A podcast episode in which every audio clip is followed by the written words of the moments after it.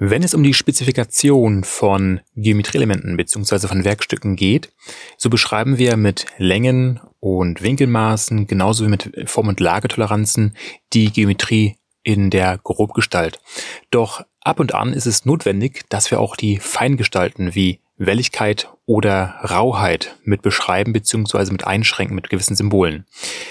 Hier ist es allerdings so, dass sich jetzt in den kommenden Monaten die dazugehörige Norm ändern wird, beziehungsweise die ISO 1302 wird zurückgezogen und durch eine neue Norm ersetzt.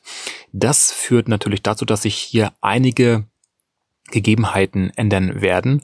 Und das soll auch das Thema sein der heutigen Episode von Fum und Lage, dem Technikpodcast für den Sondermaschinenbau. Mein Name ist Steffen Beutler. Ja, es ist mal wieder soweit. Eine der bekannten Normen wird zurückgezogen, die natürlich auch wiederum sehr, sehr weit in der Praxis verbreitet wird. Und zwar ist das die Norm, äh, die, DIN EN ISO 1302 aus dem Jahre 2002. Und das ist die Norm, die verwendet wird, um die zulässigen Rauigkeiten in der Zeichnung einzutragen. So, und hier ist es so, dass es natürlich nicht nur darum geht, die Rauigkeiten richtig in eine technische Zeichnung einzutragen, sondern natürlich auch, ähm, wie diese korrekterweise zu überprüfen sind, beziehungsweise ja, wie das ähm, dieses Tastschnittverfahren richtig anzuwenden ist, um die Oberflächenbeschaffenheit zu prüfen.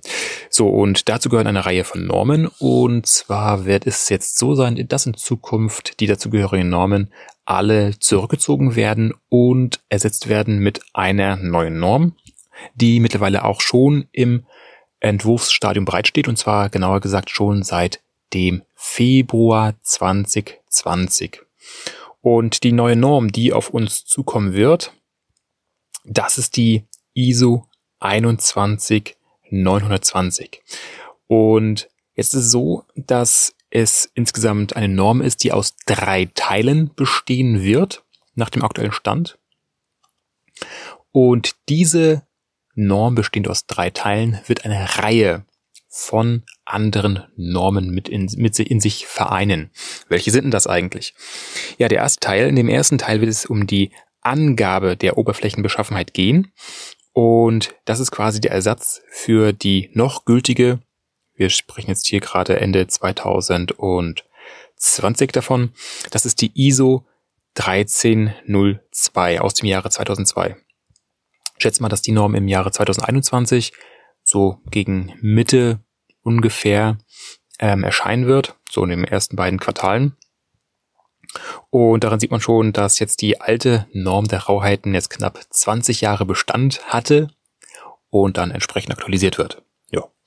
So, was ist denn der zweite Teil? Der zweite Teil der ISO 21920, der befasst sich mit den Regeln und Parameter für die Oberflächenbeschaffenheit.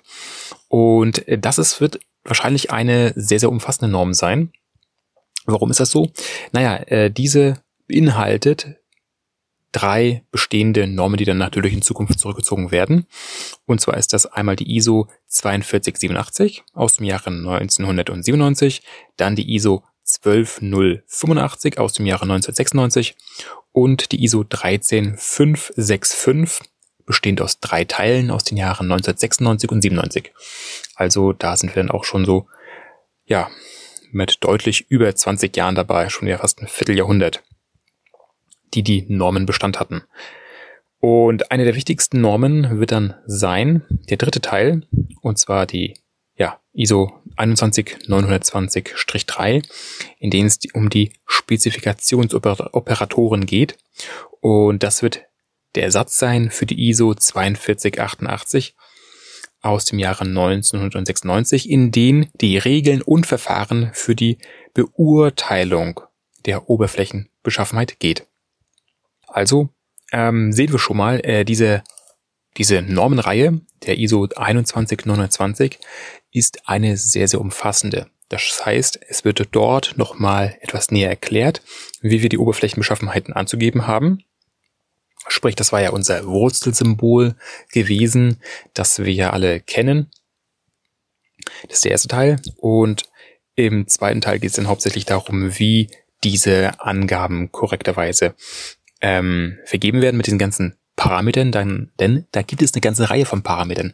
Sprich, mit welcher Grenzwellenzahl geprüft werden soll, ähm, welche Rauigkeit man dort ähm, geprüft haben möchte und, und, und. Also Sie wissen schon, RA, RZ und was nicht alles, PT und, und, und, und, und, und.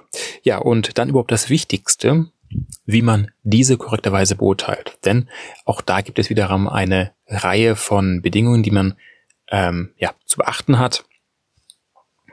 Abhängig davon, ob man es optisch macht oder taktil oder äh, welches Tastschnittverfahren man verwendet oder, oder, oder, oder. Ja, das soll also einmal eine kleine Aktualisierung sein dessen, was auf dich in Zukunft so zukommen wird. Egal, ob du in der Konstruktion bist, in der Prozessplanung, in der Fertigung oder vor allen Dingen in der Messtechnik. Also hier soll nochmal noch äh, angemerkt, die ISO 1302 wird wahrscheinlich 2021 zurückgezogen und ersetzt mit der ISO 21920 und ja, ich hoffe, ich konnte dir mit dieser kurzen Episode ähm, weiterhelfen. Dementsprechend mach was draus.